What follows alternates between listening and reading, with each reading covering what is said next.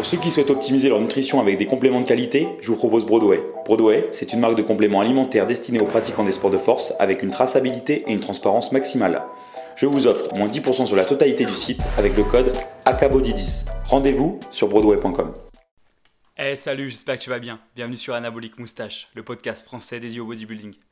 Et aujourd'hui, euh, donc euh, euh, dans cet épisode, je vais te, te lancer une série en fait d'épisodes euh, sur mon podcast qui auront lieu autour du même thème, c'est-à-dire ma préparation pour une compétition qui aura lieu dans quelques semaines. Euh, donc euh, je vais te sortir entre 8 à 12 épisodes, je pense, sur ce thème-là, où j'aborderai les différents aspects d'une préparation, enfin d'une préparation pour ma personne. les différents aspects de ma préparation dans ce cas-là précis. Donc voilà, donc pour l'instant, je ne vais pas te parler de quelle compétition il s'agit, c'est pas la question aujourd'hui, on s'en fiche un petit peu. Euh, je vais surtout parler en soi de te présenter un petit peu cette série d'épisodes qui aura lieu. Donc voilà. Donc du coup, j'ai commencé euh, la préparation euh, il y a trois semaines. Il y a trois semaines, c'est ça. Et c'est une petite préparation, pas en termes d'intensité ou d'effort à, fournir, mais en termes de temps. Habituellement, pour me préparer pour une compétition, j'ai tendance à, prendre entre 12 à 16 semaines, comme une grande majorité des pratiquants. Euh, cette fois, euh, en fait, cette année, j'avais pas prévu de concourir. Euh, tu, le sais bien, si tu as écouté mon épisode précédent sur la mémoire musculaire, tu sais qu'en fait, je reviens d'une blessure et que du coup, j'étais pas à mon 100%. Donc, je reviens juste et je m'étais dit que je voulais amener un physique vraiment différent de la dernière fois où j'ai concouru. Donc voilà, je pensais pas concourir avant 2020, voire éventuellement 2021 pour apporter des modifications conséquentes sur mon physique actuel. Mais des fois dans la vie, tu as des opportunités qui se présentent euh, et il faut, faut savoir les saisir. Et donc voilà, donc là, ça s'est décidé au dernier moment et j'ai décidé de partir pour une préparation de 7 semaines, enfin plus précisément de, de 6, semaines et 6 jours. Euh, donc voilà, mais c'est super parce que même si je me loupe, et eh bah, ce sera super enrichissant. Et si je réussis, bah, ce sera super parce que du coup, ça, ça montrera bien qu'il ne faut pas avoir d'idées reçues et se dire c'est comme ça, c'est pas autrement. Comme disait Arnold, il faut savoir briser les règles. Euh, donc, euh, donc on verra ce que ça donne. Et puis bah, du coup, je suis, je suis très heureux de pouvoir partager cette expérience avec toi. Euh, parce que peut-être que tu as déjà fait des compétitions, peut-être que tu as pris des périodes plus longues que cette semaine, ou peut-être que tu as déjà pris cette semaine pour te préparer, ou peut-être même moins et que ça a marché ou que ça n'a pas marché. Ou peut-être que tu ne, veux, voudras pas faire de compétition, que tu ne veux pas en faire, ou, alors tu prévois d'en faire prochainement. Dans tous les cas, je pense qu'il y aura des choses à retirer euh, de ton côté et du mien en, en échangeant sur ce sujet. Euh, donc voilà, donc déjà pour commencer, petite mise en garde, euh, comme dans tous les épisodes qui auront lieu sur ce podcast, il s'agit uniquement d'épisodes informatifs. C'est juste de l'information, je partage sur ce que je fais et sur ce que je pense moi. En aucun cas il s'agit de recommandations ou de conseils ou autres. Dans, si, vous avez des, si vous avez envie de commencer un régime intense pour une préparation compétition, de suivre certains protocoles de, gestion de peak week, donc de, semaines de pré-compétition avec euh, euh, gestion sodium, potassium, etc., ou de prise de certains compléments alimentaires à certaines posologies ou autres, je vous euh, redirige vers des professionnels de santé compétents. Je ne suis pas professionnel de santé, je suis coach sportif diplômé uniquement et il s'agit uniquement d'un podcast. Donc je, je ne peux pas euh, vous donner de conseils sur votre santé. Euh, je vous conseille d'aller voir donc un médecin pour, pour tout ça. Voilà. donc allez voir un médecin si vous voulez faire des prises de sang, si vous voulez prendre des compléments, si vous voulez suivre une diététique particulière, allez voir les professionnels de santé qui, qui, bah, qui sont compétents dans ce domaine, que ce soit médecin, diététicien ou, ou peu importe pour vous assurer déjà de ne pas avoir de pathologie préexistante, et pardon, euh, avant d'entamer autre chose. Voilà, donc euh, maintenant rentrons dans le vif du sujet. Et euh, d'ailleurs, tu as vu, je suis reparti un peu sur le vouvoiement. J'ai encore un petit peu de mal avec tout ça, mais c'est parti, je, reprends mon, tutoiement. Excuse-moi.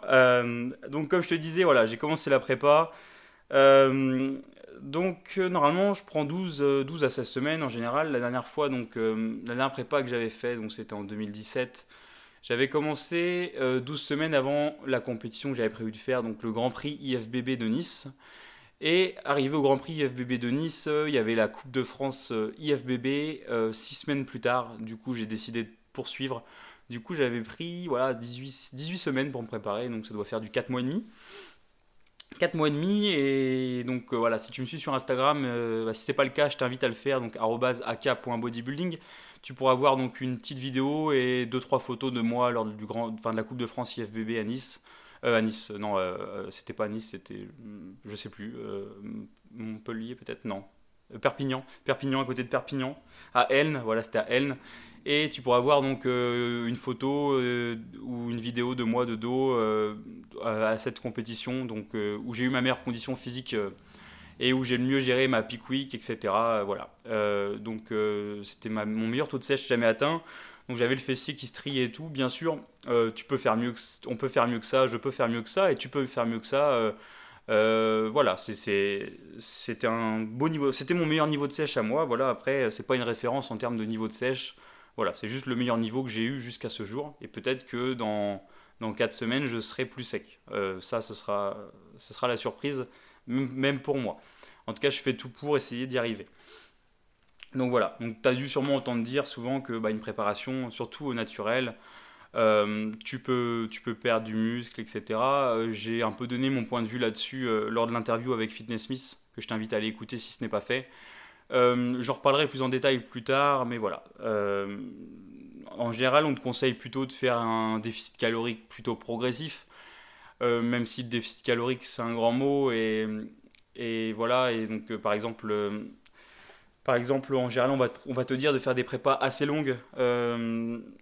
par exemple, tu vois, si tu suis un petit peu le bodybuilding du côté anglo-saxon, il y a beaucoup de culturistes naturels qui font des prépas très très longues, de même 6 mois, 8 mois et qui descendent tout, doucement les calories pour perdre du poids très doucement et ainsi bah, limiter au maximum euh, euh, théoriquement la perte de masse musculaire. Mais souvent, ces personnes-là ont une vingtaine, voire une trentaine de kilos euh, d'excédent graisseux et d'eau à perdre, ce qui n'est pas mon cas. voilà, parce que pour te dire, là, quand j'ai commencé la prépa, j'étais à plus 7 kilos par rapport à ma dernière compétition. Euh, donc, tu n'as pas forcément besoin de, de, 8 mois pour perdre 7 kilos. Euh, donc voilà, donc du coup j'ai attaqué euh, de façon assez intense. du coup la, veille quand j'ai pris ma décision en fait c'était lors de l'anniversaire de mon oncle. Donc voilà c'était un anniversaire, donc gâteau, alcool, un bon repas en famille et le lendemain matin du coup j'ai attaqué la prépa. Euh, j'ai attaqué la prépa, donc du coup, avant, avant d'attaquer cette prépa, euh, j'étais dernièrement plutôt vers les 3500 calories environ. Euh, je te dis environ parce que c'était pas traqué très précisément, mais je sais à peu près ce que je mangeais. Je devais être dans les 3500 calories, max 4000, mais plus vers le 3500 en moyenne. Voilà, avec une condition corporelle assez correcte. Je pourrais pas te donner un taux de body fat. parce que bah, à moins que tu fasses un DEXA scan, tu peux pas savoir à combien de body fat tu es, donc ça dépend vraiment des répartitions graisseuses de chacun, donc je m'avancerai pas là-dessus. J'étais assez propre pour, euh, pour mes références à moi sur mon physique en tout cas. Euh, donc voilà, donc j'étais à 3500 calories en moyenne et j'ai attaqué dès, dès, le dimanche en question euh, une diète à environ 2000 calories. Donc j'ai fait de façon instinctive mais en traquant tout ce que je mangeais et du coup sur la semaine je me suis retrouvé à une moyenne à peu près de 2000 calories. J'ai aussi euh, augmenté ma, quantité de pas euh, quotidienne. Euh, donc de base, actuellement, j'avais une quantité de pas plutôt sédentaire, c'est-à-dire 4 à 5 000 pas par jour. là, je suis monté à une moyenne de 15 000 pas par jour, dont une partie, si ce n'est la moitié. Souvent, je fais entre 5 et 10 000 pas le matin au réveil à jeun. Alors, pareil, c'est, je considère pas ça comme du cardio. marcher, c'est pas du cardio pour moi, c'est vraiment de la marche. Donc, c'est juste marcher à jeun. Euh, je ne recommande pas forcément du cardio tout court ou du cardio à jeun, mais je suis pas forcément contre ni l'un ni l'autre. Euh, comme dans comme sur tous les questionnements que tu peux avoir dans le bodybuilding et que je peux avoir, j'ai jamais une réponse catégorique en fait. Euh, même si des fois je peux en donner l'impression ou dans ma façon de parler te donner l'impression que je peux être catégorique sur certains trucs, bah c'est de ma faute, c'est parce que je dois mal m'exprimer à ce moment-là, mais j'ai aucune, aucune case en fait. Il n'y a pas de règle tout, tout, marche, tout ne marche pas, ça dépend des personnes, ça dépend aussi des périodes de la vie, ça dépend de, de, plein de trucs, en fait, de plein de facteurs, et, et ce serait euh, très réductionniste de dire c'est comme ça, c'est pas autrement. Et, et voilà, et c'est vrai que si on essaie d'avoir une vision un petit peu plus holistique de la chose, de prendre un peu plus, de prendre un peu plus un peu plus tous les, tous les aspects en compte, bah, une préparation, ça ne se, résume pas à juste cardio, pas cardio, euh, déficit calorique ou pas déficit calorique. Euh, ça se résume pas à ça, c'est beaucoup plus que ça et c'est avant tout une expérience humaine euh, qu'on vit avec soi-même et éventuellement avec nos proches ou avec notre préparateur. Donc, donc voilà. Donc du coup, voilà, comme je te disais, j'ai j'ai augmenté ma fréquence de pas. j'ai augmenté aussi, bah, j'ai réduit du coup mon apport calorique euh, j'ai augmenté aussi la qualité de, ma, mon alimentation. Euh, j'ai supprimé euh, vraiment les aliments transformés, si ce n'est les compléments alimentaires que je peux avoir qui sont des aliments transformés. le reste, c'est des aliments le plus brut possible, bio ou le, ou le mieux produit possible et local dans la mesure du possible. voilà, je te, détaillerai je te détaillerai un petit peu comment je fonctionne niveau alimentaire sur un, sur un épisode dédié à ça, dédié à mon alimentation. Euh, voilà, concernant l'entraînement, euh, j'étais, avant d'entamer ma préparation, entre 3 et 5 entraînements par semaine, euh, sous un format modifié de push-pull leg, on pourrait dire. Sachant que comme j'avais précisé dans un épisode précédent, je faisais pas les quadriceps parce qu'en fait j'avais prévu de, mettre l'accent sur les ischio-jambiers pendant de longs mois, quitte à, négliger mes quadriceps pour les retravailler plus tard. Donc là, du coup, euh, tu te doutes bien que devant concourir dans quelques semaines, euh, je me dois de remettre un petit peu de, comment, de stimulus sur mes quadriceps. Euh, donc voilà ce qui a été fait déjà depuis ces trois dernières semaines et ce qui va continuer à être fait jusqu'au jour J. Donc du coup, je suis passé d'un 3 à 5 fois par semaine à, à une, comment, un, enfin, comment, un push-pull leg toujours modifié sur 3 jours d'entraînement, un jour de repos. Et donc du coup, je, je stimule tous mes muscles en fait deux fois, deux fois en 8 jours à chaque fois. Donc en gros, tous les 4 jours, je refais les mêmes groupes musculaires, sachant que certains réinterviennent quand même un petit peu sur d'autres exercices, sur d'autres jours d'entraînement, mais je compte pas ça comme un stimulus principal et je compte pas ça dans mon, dans mon volume d'entraînement. En général, euh, pour les, bah, c'est pareil pour le pour l'entraînement. Je te détaillerai tout ça dans un épisode consacré à l'entraînement où je t'expliquerai un petit peu euh, bah, comment je m'entraîne, euh, combien je fais de séries par groupe musculaire, euh, combien, combien d'exercices différents, euh, voilà, etc. Je te parlerai de, tout ça. ensuite, qu'est-ce que je pourrais dire d'autre pour cet épisode d'introduction et de présentation de cette préparation? Je te ferai aussi un épisode sur la peak week en fait. Donc la peak week, si tu connais pas, donc c'est le terme anglais qui désigne la dernière semaine en fait avant la compétition où, euh, où tu, peux faire, tu peux changer beaucoup de choses comme tu peux ne rien changer. En fait, il y a plein de protocoles différents et chaque athlète fait un peu différemment, chaque préparateur fait un petit peu différemment. Donc en fait, tu vas, le but, euh, ça va être d'optimiser la condition physique le jour J, le jour J pardon, en, dans un but idéal et théorique en, de, d'enlever le plus possible d'eau extracellulaire, donc sous-cutanée en l'occurrence, et d'amener le maximum de fluide avec le glycogène et de l'eau et du potassium intramusculairement, donc dans ta cellule musculaire, pour avoir un muscle le plus gonflé possible, euh, le plus rempli possible à, son maximum de ses capacités, avec en même temps le minimum d'eau extracellulaire pour avoir la peau qui colle au muscle, à condition bien sûr d'avoir un taux de masse grasse déjà très bas. Si, voilà, si tu as 12% de masse grasse, 10%, bah, ça sert à rien, ça ne changera rien, tu verras pas la différence, tu, tu, es trop gras pour faire ce genre de, pour faire ce genre de choses, selon moi. Enfin, c'est même pas que tu es trop gras pour le faire, tu peux le faire, mais en fait, ça sert à rien parce que ça, ça c'est juste dans le, dans, dans, le cas où tu fais une compétition, euh, que tu as un taux de masse grasse qui est faible, qui, qui a un taux de masse grasse de compétiteur et qui te permet de, de, faire un petit pourcentage de plus de rendu visuel qui peut faire une petite différence si par exemple tu es à quelques points d'un autre euh, athlète. Euh, forcément, si si dans une catégorie, même si le mec il a, il a loupé sa peak week mais que sur tous les autres points et son taux de masse grasse il est dix fois plus sec que les autres, même si lui il a loupé sa peak week, il sera toujours mieux que, que, les autres qui ont, qui ont réussi leur peak week mais qui avaient un taux de masse grasse supérieur, etc. par rapport en termes de, définition sur scène. Le plus important c'est avant tout d'être prêt en termes de masse grasse.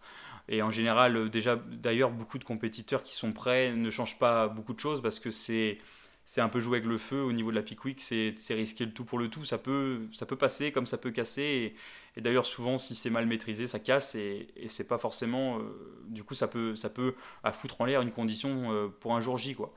Et puis en tout cas, quand ça marche, c'est une condition qu'on garde au maximum quelques heures. Donc euh, voilà, c'est vraiment éphémère et c'est ça aussi qui est beau. Et, mais il faut être prudent dans, cette peak week, même naturellement. C'est pas anodin, encore une fois comme la pratique du bodybuilding déjà naturellement. mais ça, pareil, je ferai un épisode dédié là-dessus. Donc comme j'en ai parlé sur mon compte Instagram, mais comme tu as dû le voir, j'ai documenté cette préparation-là pour la première fois. j'ai décidé de faire plusieurs prises de sang à différents moments pour pouvoir déjà voir moi-même sur mon corps euh, les différents facteurs, les différents euh, indicateurs qui peuvent varier à cause du régime, à cause de la préparation, et dont je pense qu'ils vont sûrement varier, et en même temps avoir de quoi documenter euh, du contenu pour toi, pour que tu puisses aussi en apprendre plus via mon expérience personnelle. C'est pas pour autant que tu, tu verras les mêmes variations de certains, de certains marqueurs sur tes prises de sang si tu fais la même chose, mais ça peut te donner des indications par rapport à ce qui s'est passé sur moi pour pour euh, améliorer tes connaissances et améliorer ta façon de faire et peut-être euh, savoir quel marqueur aller regarder, etc. Euh, si bien sûr par rapport à ça tu, tu as des, des, conseils à me donner parce que tu estimes qu'il y a certains marqueurs qui auraient été intéressants à regarder que je n'ai pas fait ou, ou certains que tu penses que c'est inutile, bah, je t'invite à interagir avec moi dans l'espace commentaire euh, sur la plateforme de podcast, de où tu écoutes, euh, en l'occurrence de préférence sur Apple Podcast ou sur Spotify ou sur Deezer, ou encore mieux à m'envoyer un DM sur Instagram ou à aller commenter un de mes posts Instagram pour me poser ta question ou, interagir avec moi, ce sera avec plaisir. Euh, donc voilà, du coup j'ai fait une première prise de sang du coup la semaine avant de démarrer ma préparation. Euh, pour regarder pas mal de choses, parce que là c'était la première prise de sang, c'était une prise de sang que j'avais pas faite depuis un moment, donc euh, c'est bien de regarder au moins une fois par an, faire un vrai bilan, voire même tous les six mois un vrai bilan complet sur euh, un bilan de santé standard et en même temps sur certains, sur certains marqueurs hormonaux. voilà, donc du coup j'ai fait un bilan très complet, je te parlerai pas de tout, de tout ce que j'ai regardé parce qu'il y a plein de trucs, c'est inintéressant par rapport à la prépa, c'est vraiment propre à moi. Euh, voilà, euh, pour, pour, plein de marqueurs de santé, que ce soit hémoglycémie, tout ça, on s'en fiche un petit peu. C'est pas pathologique, il n'y a rien de pathologique de, de ces côtés-là, donc c'est pas intéressant. Euh, par contre, pour certains marqueurs hormonaux ou même de vitamines, c'est intéressant à regarder selon moi, et pour moi en tout cas, pour être sûr de veiller à ne pas avoir de carence et puis pour voir si justement il y a on est en train de faire des conneries niveau diète ou niveau entraînement pour pas voilà pour pas impacter trop négativement sa thyroïde ou, ou même euh, sa production euh, endogène de, testostérone. Euh, donc, donc voilà. Du coup, j'ai fait donc la première prise de sang il y a trois semaines et je viens de faire aujourd'hui la deuxième. Donc pour marquer les troisième, la troisième semaine de préparation, j'en referai une la sixième semaine de préparation, c'est-à-dire la semaine avant ma peak week. ensuite, j'en referai une la semaine post-show et j'en referai une sûrement entre 3, allez, 3 à 6 semaines post-show pour, euh, pour justement voir euh, si par rapport, bah, par rapport aux, fluctuations qu'il y a eu de mes taux hormonaux, si jamais il y a des taux qui sont descendus ou ils ne devaient pas descendre euh, à cause du régime, bah, si j'arrive à les faire remonter pour récupérer mes taux, mes taux de base en 3 à 6 semaines derrière la compétition pour, pour favoriser bah, un retour à la santé. Parce que s'il il y a des effondrements hormonaux sur certaines hormones à cause du régime, ce qui arrive souvent, derrière, ce pas des conditions idéales pour déjà être en bonne santé pour, pour, conserver sa masse musculaire et puis surtout pour euh, relancer la progression après sa compétition et profiter d'un bon rebond post-compétition et, et pour fixer, pour, synthétiser de la protéine, fixer de la masse musculaire et, et, et partir sur la prochaine saison de, de prise de muscle avant d'entamer euh, une prochaine période de compétition. Euh, donc voilà, donc du coup, globalement, j'ai regardé. Alors attends, je vais regarder, je vais prendre avec toi ma fiche de prise de sang. Excuse-moi un petit peu pour le bruit, j'aurais dû la mettre plus près de moi. Euh, alors, donc, j'ai regardé euh, ma T3 libre. Je détaillerai toutes ces hormones dans un, dans un prochain euh, podcast. Je te donne déjà les infos pour te dire un peu de quoi on va parler. Il y aura des épisodes spécifiques sur les prises de sang. Il y en aura au moins trois, je pense. Peut-être même avec des intervenants du corps médical euh, ce qui pourrait être très intéressant. Donc voilà, à voir. Donc du coup, euh, tout au long de cette prépa, donc aux différents moments où je t'ai dit pour la prise de sang, je vais contrôler mon taux de T3 libre, euh, donc une hormone thyroïdienne principale responsable du métabolisme. donc voilà, après, bien sûr, alors si c'est possible que je dise des bêtises, hein, parce que je suis, je suis qu'un pratiquant de bodybuilding amateur et, et qu'un passionné qui essaye d'apprendre euh, chaque semaine de nouvelles choses. Donc, euh, le, comment, toutes les hormones, c'est vraiment quelque chose de très complexe dans le corps. même au niveau, même les, les, les, plus grands experts dans le domaine, sur certains points, points ils, ne sont pas, ils ne savent pas tout parce qu'on ne sait pas encore tout. mais je suis loin de savoir déjà ce qu'on sait. Donc euh, je vous partagerai juste les infos de ce que je sais déjà. Et si jamais je dis des bêtises, je m'en excuse. Euh, je, suis toujours en apprentissage et voilà et j'essaye de me remettre en question aussi souvent que nécessaire pour améliorer mes connaissances et garder un esprit ouvert sur, euh, mes connaissances actuelles. Donc voilà, donc si jamais je, dis quelque chose, je dis quelque chose de, bah, de, vraiment grave en termes d'erreur dans, le contenu que je partage, euh, bah, je t'invite à m'en informer et il n'y a aucun souci. Je rectifierai ça dans les prochains épisodes et je m'informerai sur le sujet euh, pour, euh, pour voir où j'ai fait une erreur en tout cas. et encore une fois, c'est pour ça que je te précise bien aussi que je ne suis pas professionnel de santé. donc moi, c'est juste mon expérience, ce que je fais par rapport à mes connaissances, c'est juste de l'information. tu écoutes ça comme tu veux, tu prends ce que tu veux prendre, tu jettes ce que tu veux prendre, mais surtout, ne va pas faire euh, des choses ou suivre des protocoles euh, d'entraînement, de diète, euh, de complémentation alimentaire ou autre sur des choses que tu auras entendues dans ce podcast et sans avis médical, parce que ce serait une erreur à faire. Voilà. donc du coup, tout au long de ces prises de sang, au cours de ces prochains épisodes, je vais contrôler mon taux de T3 libre, mon taux de cortisol libre urinaire sur 24 heures, mon taux de testostérone biodisponible, mon taux de 17 OH estradiol, mon taux de vitamine D, mon taux de vitamine B12, mon taux de folate, mon taux de vitamine A, mon taux de vitamine E, mon taux de ferritine, euh, aussi le HbA1c, donc l'hémoglobine glyquée, même si, vu que c'est, je crois que si je dis pas de bêtises, sur les 12 semaines précédentes, ça montre un peu, c'est un indicateur du diabète. Euh, je le contrôle euh, juste pour, voir si. Ça, c'est plutôt pour, pour la santé sur le long terme, c'est un bon indicateur justement pour le diabète. Euh, plus fiable que juste la, la glycémie, donc j'aime bien le contrôler, mais en soi ce ne sera pas forcément intéressant euh, euh, pour toi ni, ni, pour moi en rapport avec la compétition directement, mais je le regarde quand même. Et le ionogramme sanguin, voilà donc, donc les principaux ions, mais je pense que à mon avis, sur la prescription de, la prise de sang que j'ai fait aujourd'hui, il y a marqué juste iono, ionogramme sanguin, et du coup en général c'est juste euh, sodium, potassium et calcium, si je dis pas de bêtises. Il n'y a, pas, euh, il a pas le lion chlorure, je crois, ni le magnésium, euh, ni éventuellement les bicarbonates. donc c'est pas forcément complet, mais voilà. C'est principalement ça que je vais regarder. Alors bien sûr, j'ai regardé d'autres choses sur mes deux premiers, bah, sur la prise de sang que j'ai fait la dernière fois et celle que j'ai fait aujourd'hui. J'ai regardé beaucoup plus de choses, hein. que ce soit, bah, les, bah, c'est ce qui est, standard, hein, le cholestérol total, HDL, LDL, les triglycérides. Euh, protéines C-réactives, la bilirubine, euh, les transaminases, euh, les différentes transaminases, transaminases pardon, les phosphatases aussi alcalines, la créatine phosphokinase, donc CPK, la TSH. Hum, hum, qu'est-ce que j'ai regardé d'autre Bon, après, la, voilà, la numération globulaire, donc tout ce qui est leucocytes, hématies, etc. La formule sanguine aussi, les, le temps de, comment, la vitesse de sédimentation, les plaquettes, tout ce qui est standard en fait quand tu demandes un bilan sanguin euh, euh, complet à ton, médecin généraliste, c'est des choses que voilà, vraiment ça, euh, qui sont prescrites par tous les médecins. ainsi que voilà la fonction, la de terrain avec l'urée, la créatine, la clairance de créatine, etc.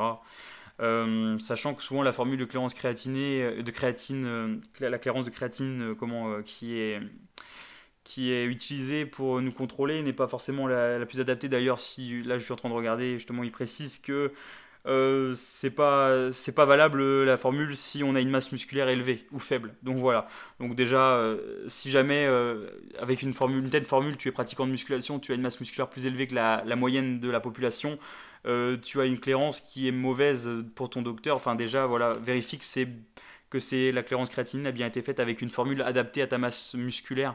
Euh, ou avec un protocole autre que je ne connais peut-être pas pour, euh, pour déterminer si c'est bien valable pour toi. Parce que là, par exemple, moi, celle qui m'ont fait, bon, elle est bonne quand même, mais c'est pas valable parce que j'ai une masse musculaire considérée élevée par rapport à la moyenne de la population.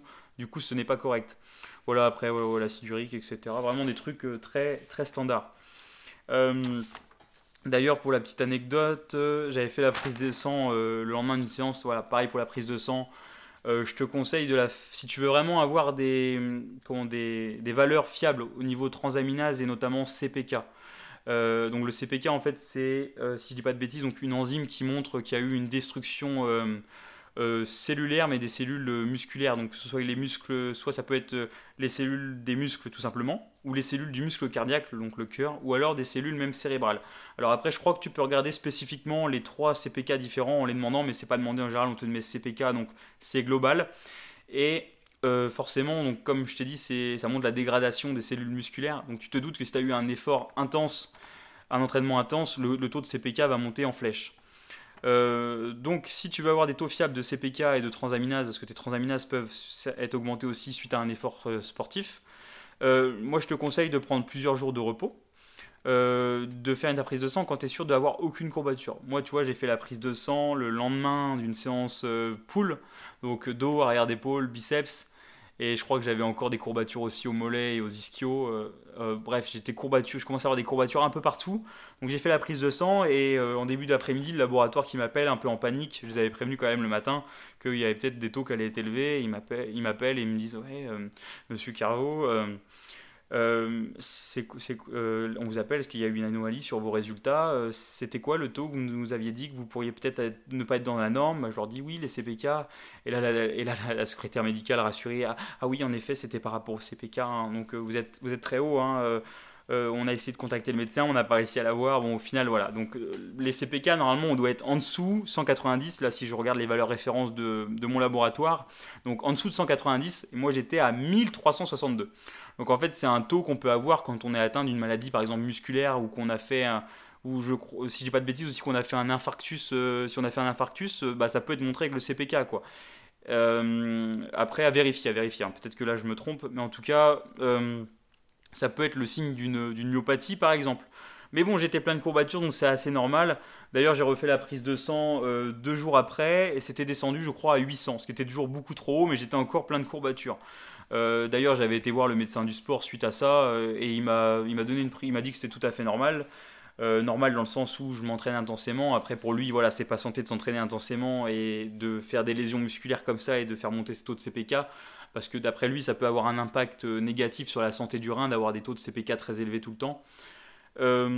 donc, donc voilà, après, après la compétition, en tout cas, je prendrai une petite période où je m'entraînerai moins intensément et ou après être bien reposé, j'irai refaire les prises de sang avec les CPK pour voir si en repos, en temps normal, euh, mon taux de CPK est normal parce que peut-être que ça se trouve j'ai une pathologie euh, cachée derrière qui qu'on n'aurait pas trouvé jusqu'à présent. Et peut-être que j'ai un souci euh, parce qu'il y a différentes myopathies en fait qui sont pas forcément invalidantes comme les grosses myopathies qu'on peut avoir connues plus comment par exemple euh, enfin, avec des personnes dans, notre, dans nos entourages plus ou moins proches. Euh, mais il y a des myopathies en fait que c'est le médecin qui m'expliquait ça, qui sont qu'en fait, euh, bon, si on ne fait pas la prise de sang, on le détecte jamais et ça, ça pose pas forcément plus de problèmes que ça à l'individu. donc voilà. donc à surveiller éventuellement après, mais voilà. Donc si vous voulez vraiment être sûr de ne pas fausser les CPK et vos autres transaminases pour être sûr au moins d'avoir une prise de sang qui est valable pour vos normes une fois par an, euh, pour tout ça, ça peut être intéressant à faire quand même. Prenez quelques jours de repos euh, avant, veillez à ne plus avoir de courbatures pour être sûr d'avoir les taux qui sont normaux. Éventuellement, arrêtez votre supplémentation en créatine aussi pour pas augmenter la créatine artificiellement. Et hydratez-vous bien avant la prise de, enfin les, jours précédant la prise de sang et peut-être que du coup le taux euh, sera proche de votre norme en fait. donc voilà. Donc en tout cas, ça va être super intéressant. Là, j'attends avec impatience les résultats que je vais commencer à avoir dès ce soir du laboratoire pour ma deuxième prise de sang. Parce que bah, je suis vraiment euh, tout excité de connaître l'évolution de, tous ces, de tous ces taux hormonaux et facteurs à cause, en conséquence de ma préparation. Donc ça va être très intéressant et je documenterai tout euh, avec toi, que ce soit positif ou négatif pour ma part. Peut-être que peut-être qu'en fait, bah, on va voir que même en essayant de faire les choses bien, bah, j'effondre certains taux euh, de façon euh, catastrophique et du coup on pourra mieux se rendre compte de l'impact santé d'une préparation de bodybuilding au naturel, en tout cas sur ma personne, parce que c'est pas parce que moi mes taux vont bouger dans, comme ils vont bouger ou ne pas bouger que ce sera la même, le même cas pour toi ou pour ton voisin. Euh, donc voilà, donc du coup euh, bah, je te remercie de m'avoir écouté aujourd'hui, j'espère que ça, ça, va t'intéresser de suivre avec moi cette préparation donc, de cette semaine. En tout cas, je vais te documenter bah, les infos que j'ai euh, par rapport à mes prises de sang au fur et à mesure avec des épisodes consacrés à ça. Et, et voilà. Donc merci beaucoup et je te dis à très bientôt pour un prochain épisode. Allez, salut